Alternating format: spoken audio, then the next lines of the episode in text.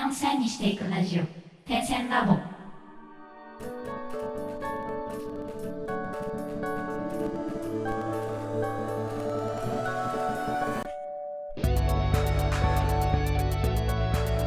ダンサー黒沼ですえっと手芝です。荒川です。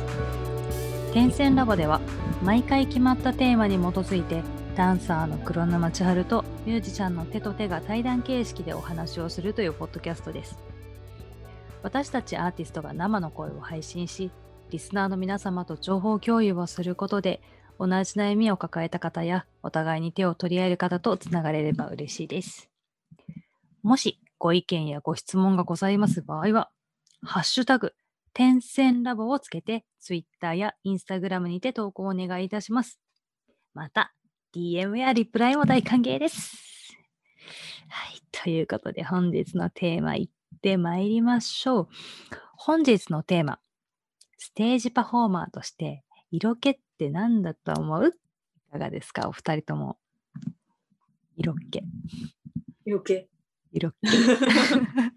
いやこれねなんでこのテーマかっていうとちょっと今回これ私の提案のテーマなんですけどあの去年ちょっと某公演の打ち上げでとある大学生ダンサーが「色気を出したいです」ってすごい可愛く言ってたんだけどこう周りみんなの大人がねみんな十何人いて「色気ね」みたいな感じだったの。でそこから改めてその色気かと思ってでもなんかその、うんなんかちょっとエロとかそういう卑猥とかそういうんじゃなくて色気ってじゃあうん一体パフォーマーにとって何なのかなっていうのをちょっとねお話ししてみたくて持ち込みました。はい。どうですか？まあどうって言われてもね実際例えば2人の中でまあなんかこう演奏中とかライブ中とかあとは音の出し方とかまあ歌い方でもいいんだけど色気を意識したことってある？オッケなさそうだよね、大地君。まあないよね。なさそうだよね。いね いやわかんないよもしかしたらさ実はさみたいな言うかもしれないじゃんわかんないけどー。ね、もう、ご期待に添えず。確かに、俺はないかも。そうなの。このテーマをもらった時点で、結構もう、悩んじゃう。同じ、同じく悩んでる。そうだよね。ね。女性のパフォーマーで結構あれじゃない、うみんな一度はちょっとうん考えるというか、うんある気がするなそうか、その相談してきた人は女性なの？女性でそう女性で今21か2くらいかな？うんでこう、まあ、例えば21にでも大学生とかでもさ、めちゃくちゃ色気ムンムンの子もたまにいるじゃんなんかもうバブリーですいな。いうタイプではなくて どちらかというと可愛らしい感じの。あ。あでまあそっかそういうのに憧れ始める時期かなとも思いつつ、うんでもこう周りの人に「いや君は小娘だね」とか言われてるのを見て、じゃあ何が小娘で何が色気なんだって改めて思うと、あ。ただ大人っぽいとかとまた違うもんね。ちょっとうんね。うん。例えばじゃあ周りの人とか、まあ、有名な人でもいいんだけどステージパフォーマーとかで、うんあこの人色気あるなって人ってどんな人がいる？さっきこの人だって思ったのに忘れちゃったな。おおいかん。こういうのいかんな。こういうのいかんな。色気ないね。あはるちゃん。先に、先にはるち私はね、まあ、パッて思い浮かぶのは椎名林檎。ゃん。ああ。なんか椎名林檎って色気あるよね。上品な。あ黒木瞳とか。うーん。確かに。わかりやすく言ってある。あとは男性だと最近、まあ演奏してる姿でね、あ、色気あるなって思ったのは斉藤和義さんとか。ああ。うん。あれは大人の色気だよね。うん。あ、大人のってつくとね、うん。急にかい。や、なんか、男の人のさ、うん、大人の男の人から出る色気はあるよ。そう、あの、アラフォーあたりの男性、かっこいいよね。そういうのってなんか、めちゃめちゃ余裕のある感じの人が色気あるなとか思ったりは確かにするよね。する。やっぱ余あの裕。うん、確かに色気余裕、余裕がないと出ない気がする。そうだよね。あ あとあれじゃない男性も女性も共に色気ある人って声のトーンがやや低めああ、ははは。私は思うんですけどあこの思うんですけどあなんだこのああなんとかとか なんかそういう余韻？余裕、余韻。余裕余韻うんデリアスな部分だね、ちょっとね。あ、ミステリアス。あー私に欠けてるやつだ 全部出し出しちゃう。あとあの、まあ、これはダンサーだからよく使うんだけどやっぱその踊る上でも色気がある踊りをしなきゃいけない時によく言われるのが、あの S 字の曲線を出せってよく言われてて例えばあの、見返り美人とかも S 字の曲線が出てるから女性らしいとかあとうん。動き一つ、このトークで伝えるのはすごい難しいけどこう手をね直線にバンって勢いよく直線的に出すよりもちょっと曲線で出した方がまあ余裕なのか色気なのかが感じるっていうのはねやっぱ昔、ジャズやってる時にすごい言われました。あでもジャズは言われるね、確かに。言われるよね。方とかすごいさ、S 字 S 字。ただこれはもうダンサーとかモデルとかの話だよね。あの、ボーカリストとか、まあミュージシャン、うん。うん。あ、でもあれか、演奏中に演奏してる時の姿が S 字になってたりしたらちょっと色気あるかもね。ななあ、斜め、斜め、斜め、斜め、斜め。あめっちゃ言う。めっちゃ言うやん。色気ないやつ。あ、あ、あの、裏口逃亡劇って僕らのその仲のいいバンドのベースのケロちゃんなんかはその感じはある気がするよね。そのベースを持った構え。うんあの角度ね。そうそう、うん普段とのギャップとかで。立ち姿が、確かに色気、色気すごいね。あの確かに特にステージに出るとね、本当にうに。あ、でも確かに裏口逃亡劇のミュージックビデオを見てくださってるっていう方が、あのケロちゃんのその映像に出てる顔、まあ、表情とか、なんていうの、曲曲線美？曲線美を見て、色気があるってやっぱ言ってる方がいたんで、うーん。確かに。あとなんかこう、ガハハって笑わないで、ちょっとフュッてはにかむくらいの。フュッ 確かにガハハにはとりあえず色気がないよね。海賊。ガハハ根こそぎ持ってくタイプの海賊で。そうだよねうん。とかかな。そうだね。うん。え、じゃあ身近な人で、じゃあその裏口逃亡劇のケロちゃん以外で周りでこの人色気あるなっていう男性いる？男性ね。私結構あのさ、うんターミナルのライブは、あの、お兄さんたち色っぽいなと思うけああ、そうだね。周りだと。ど。うん、周りだと。ターミナルさん。ターミナルステージってバンドの、うん。なんかさ、フロント二人がさうん、髪長いじまあ見た感じのね、なんかその、そうだね。美男、美男美男子が、美男子？ゃん。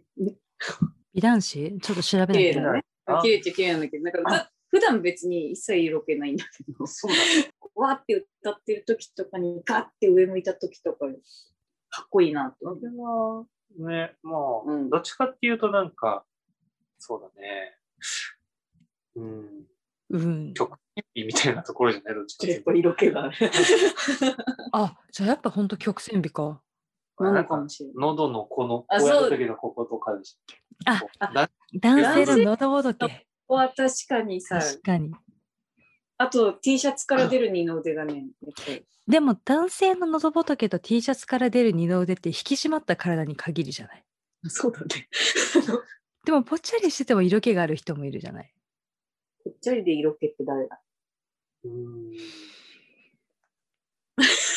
ほら、謝謝って。謝って。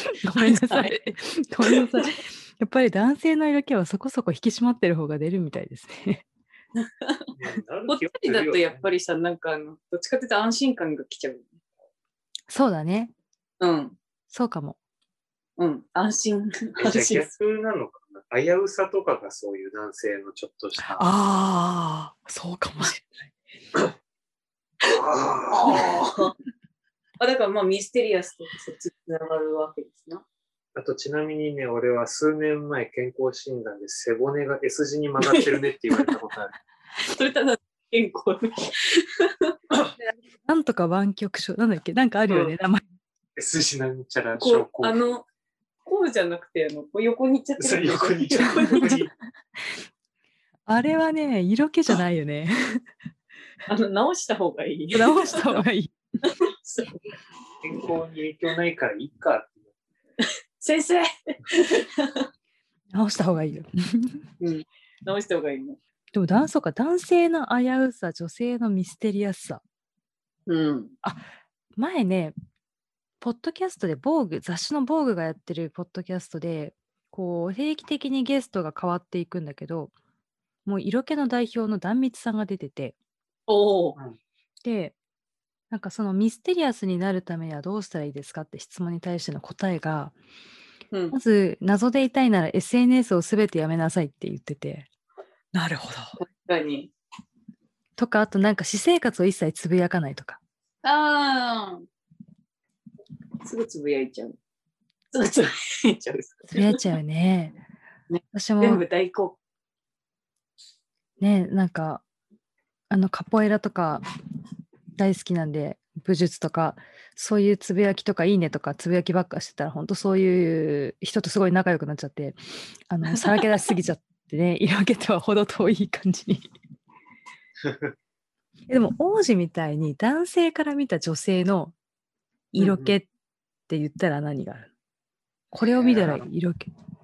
これを見たら色気。えーでも身体的なところで言うと確かに曲線とか、あとなんだろうね。あーまあ、あれは香り。ああ、確かに、香りは男女ともにあるよね。あるね。うんうん。内面で言うとやっぱりね、ちょっと謎めいてる人の方が確かにな、色気ある感じがする。うん。でも香りはそうだよね。なんか、好みの香りだと、いっちゃうよね。目がね。なんかでもあれってさ、好みの香り、あれなんでしょう。いい匂いに感じる人ってもう絶対仲良くなれるらしいよね。うん香水にしろ何にしろ。お互い？い匂だあ、そうそうそう。なんかあるんだ人間的な、そういう。なんかあの、フェロモンの関係性でしょ、確か。例えば、娘だったら父親が一番近いから一番匂いが、一番近いかそうそうら一番遠いのか。なんかその一番は匂い的に反発しやすいってよく言うんだよね。だから、お父さん臭いはもうしょうがないの。うん。らしい。だから、匂い、そうか、じゃあ匂いが私がこの人いい香りだなと思ったら、向こうもこっちの香りを嫌だと思わない可能性が高い。まあそういうために香水とかね、やっぱあるもんね。香水つけたりとか、香水つけたりとか、香水つけたりとか。3回言いま 大事なことだから、3回言いました。そうで。じゃあなんかまあまとめに入ると、まあ色気を出したかったら、大人の余裕とか余韻を出したり、ミステリアスな感じ、女性だったらね、やったり、角度斜め取ってみるとか、香り気をつけてみると色気が出るかも。男性だったらちょっと危うさ？危うさってどうやって出すんだろうね。わかんないけど、ちょっと怪しい、怪しい、危ない香りをもしもうか醸し出してると、色気が出るかもしれないよっていうことでした。やべえやつじゃん。そう、やべえやつ。でも、あの、浮気症の人って色気あるって言うもんね。うん。うん確かにね。うん。確かにそうかもしれない。だからちょっとね、あの、まあ、自分でどこをチョイスするかはそれぞれ考えていただいて、あの、そういうところで色気を勉強していただくといいかもなって思いました。それでは本日も楽曲紹介に移りたいと思います。本日の楽曲は、ハロー1103で Enthusiasm です。どうぞ。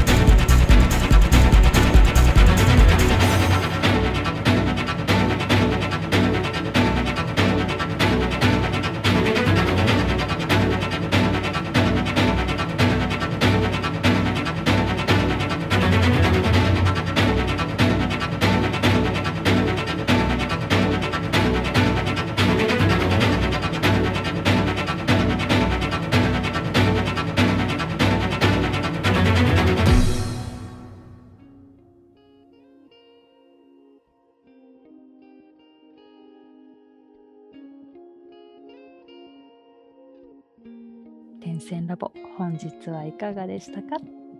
次週は皆さんお待ちかね。しばちゃんの勝手にタロット5月生まれ編です。お楽しみに。